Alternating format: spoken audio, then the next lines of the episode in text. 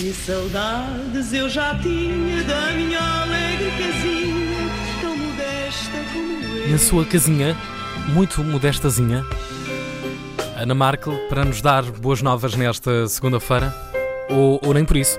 Olá, bom dia, boa segunda-feira. Bom dia, boa segunda-feira, pois é.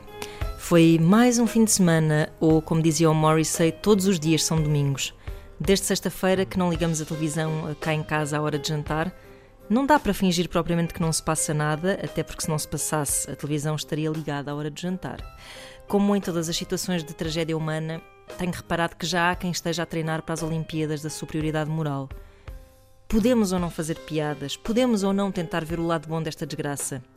Bom, eu sou da opinião de que, desde que sejamos responsáveis, solidários e cumpramos, obviamente, as regras do isolamento, devemos viver intimamente este drama da forma que nos mantenha mais sãos, seja ela qual for.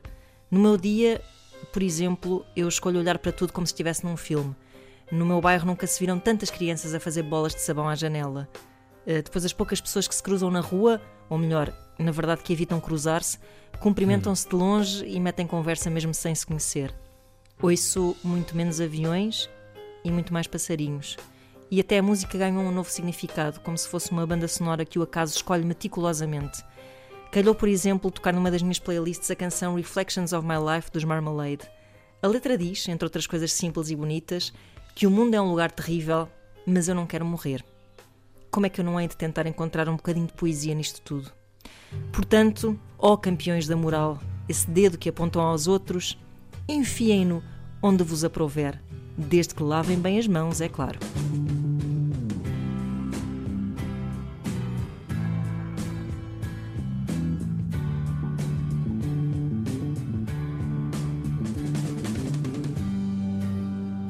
Changing of sunlight